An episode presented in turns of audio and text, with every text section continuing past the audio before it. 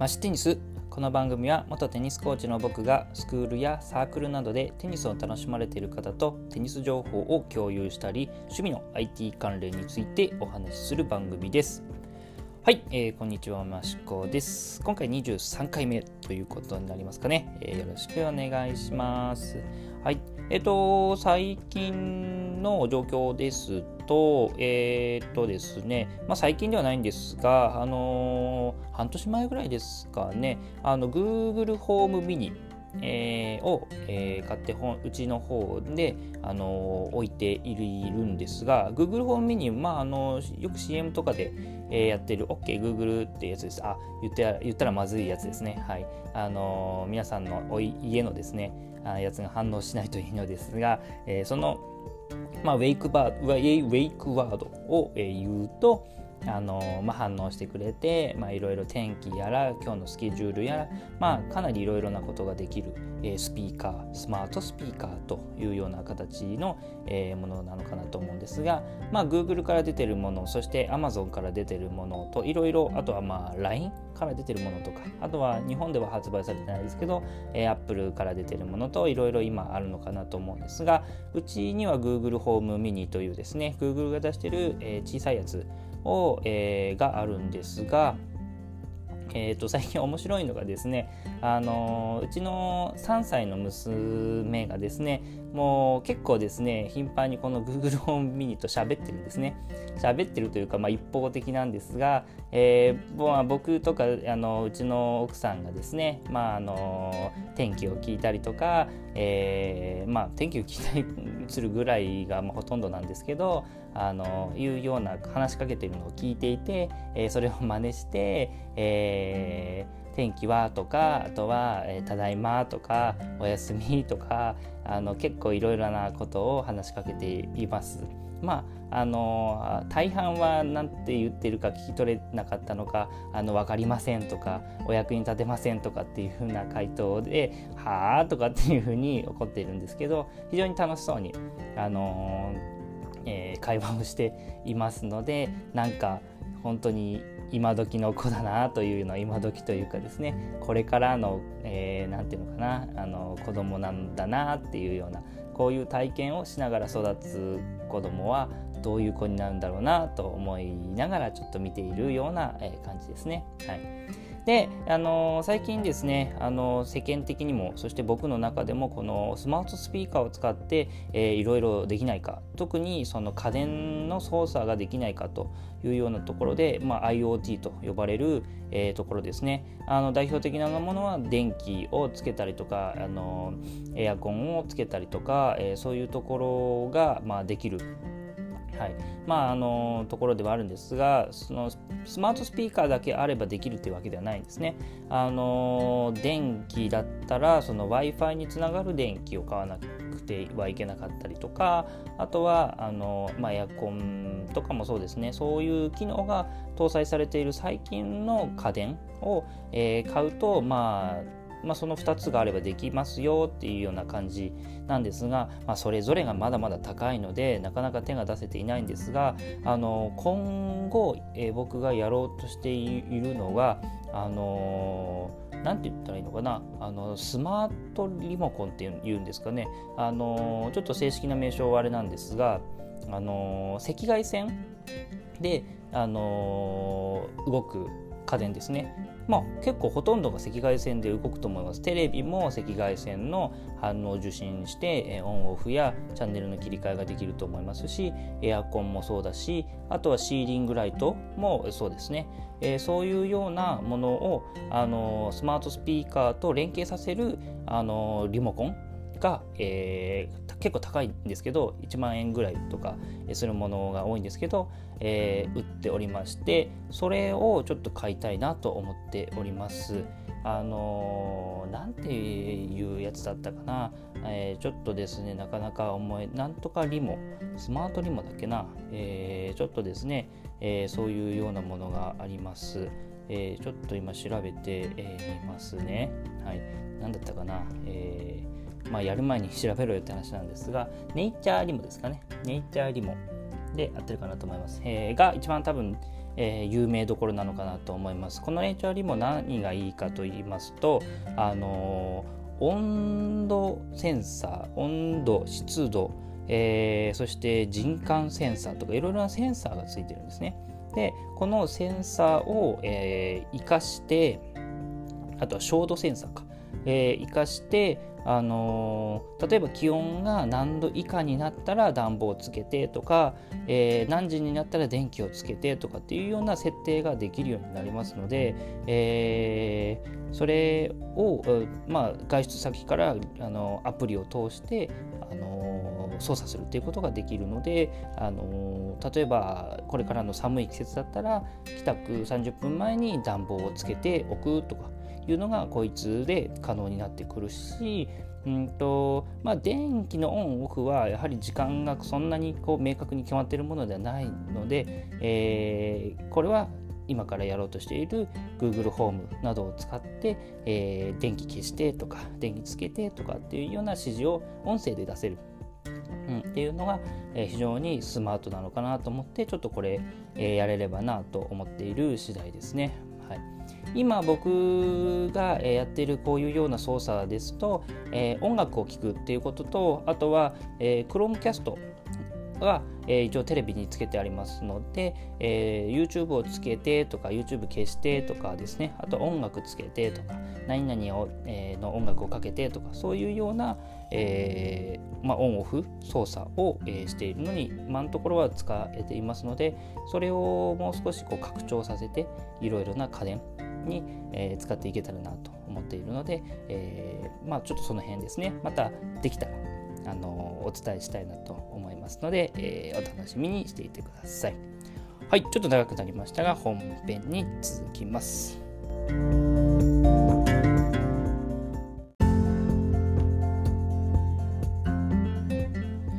はい、えー、ここからが本題ということで今日のお話はですね、まあ、先ほど少し子供の話もしたんですが、えー、僕は、えーと、3歳の娘と一応0歳の息子がいまして、えー、これからですねちょっと子供にテニスを教える時のポイントというところを少しお話しできればなと思っております。はい、えっ、ー、とこのまあこのことに関しては、えー、実際に僕はテニスコーチとして4歳からのあの子供を預かってテニスを教えていた経験が一応ありますので、えー、その辺のノウハウを生かして今後は、えー、自分の娘とか息子に、えー、ちょっとテニスを教えていけたらなというところであの他にもですね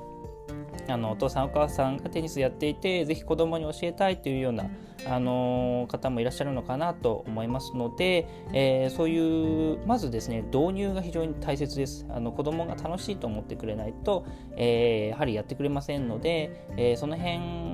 を、え、しっかりとこう心をつかむといいますかですね、え、楽しくこう続けていってもらえるように、え、どうしたらいいのかなというところを、あの今後僕が、あのまあ、娘に、え教えていくっていうようなところからですね、あのまあ、実際に親が子供に教えていくっていうような経験をまた少しずつ報告できたらなと思いますし、えこれからまあ、今まで僕がやってきた経験を踏まえてどういうふうに教えていこうかなっていうところを、えー、今日はですねちょっとお話しできればなと思います。で、うんと、子供に特にその3歳とか4歳の子供に、えー、やはりテニスまあテニスじゃなくても他のものでもいいんですがテニスを教えるっていうような、えー、ところでまず第一は本当に楽しいかどうかがすごく大切です。えー、子供なのでつまらないと思ったらもうやらなくなってしまいますので非常に最初が肝心ですねテニスつまらないものだと思われてしまうとかなりその先怪しくなってきてしまいますので本当の最初の最初が非常に大切なのかなと思います。で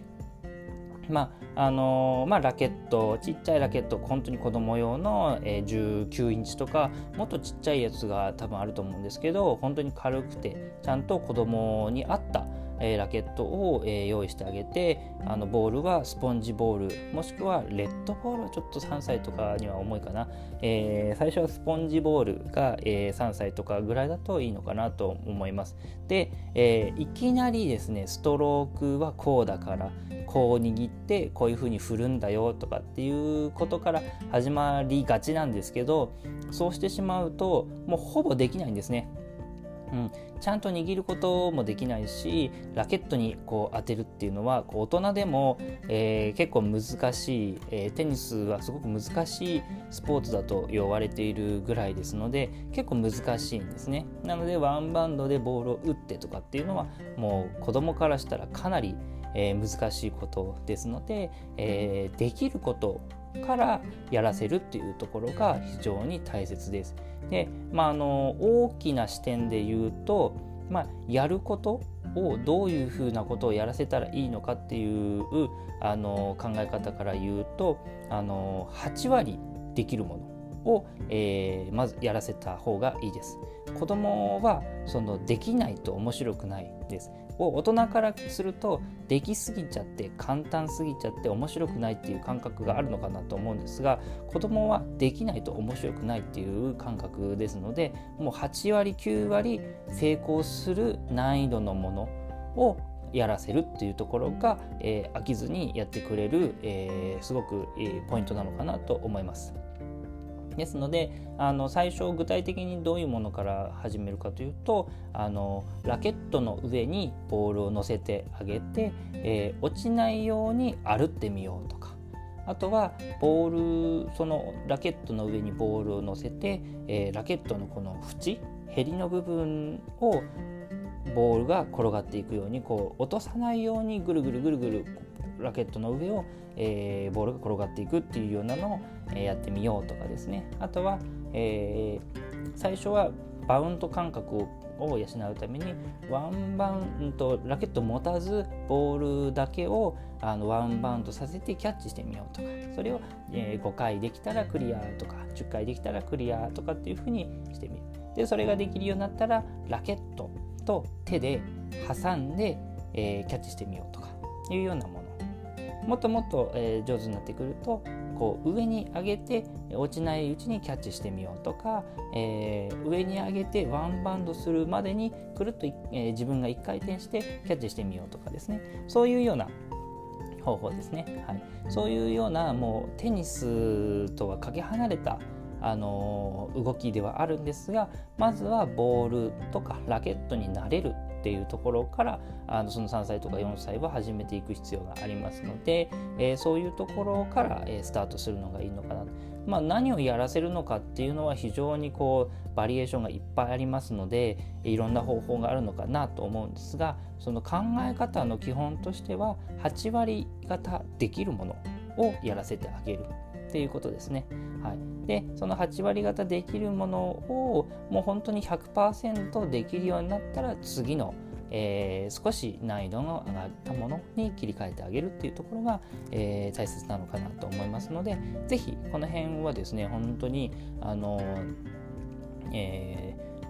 まあ、お父さんお母さんがテニスをやっていて子供にもやはり教えたいっていう方が多いかなと思いますのであの教える場合はですねこうガミガミ言い過ぎてしまうことがもうなんでできないのみたいになるとは思うんですけど、あのー、やらせることが難しすぎてるっていうのが原因ですので、えー、その辺をあのひ、あのー、やってあげるのがいいのかなと思いますね。はいまあ、子供ですので、あのやはりこう力が入っちゃいますよね。えー、ですので、あのもし可能であればスクール等に入れて最初はあの人に教えてもらって、えー、ある程度基礎ができてきたら自分で教えるっていうようなことでもいいのかなと思うんですが僕なんかはすごく田舎に住んでいるのでテニススクールに通うのに1時間以上ちょっと車を走らせなくてはいけないというようなちょっと環境でもあるので、えー、ちょっと自分で教えようと思います。でまあ自分のこう周りの友達も同じぐらいの子供がやはり周りいますので、あのそういう友達同士で集まって、え、子どものレッスンをちょっと、え、週1ぐらいでやっていけたらなと今思っておりますので、え、今後もですねこういう話題ですねあのちょっとずつノウハウが溜まってきたらまた皆さんにご報告したいなと思いますので是非楽しみにしていてください。はいはい、えー、今日はこんなところですかね、えー、本日も最後まで聞いていただきましてありがとうございます。もしご意見やご感想があれば、ハッシュタグ、ましテニスをつけてツイートしてもらえると嬉しいです。また、僕が運営するブログ、マシコマンドでテニス記事も書いておりますので、ぜひご覧ください。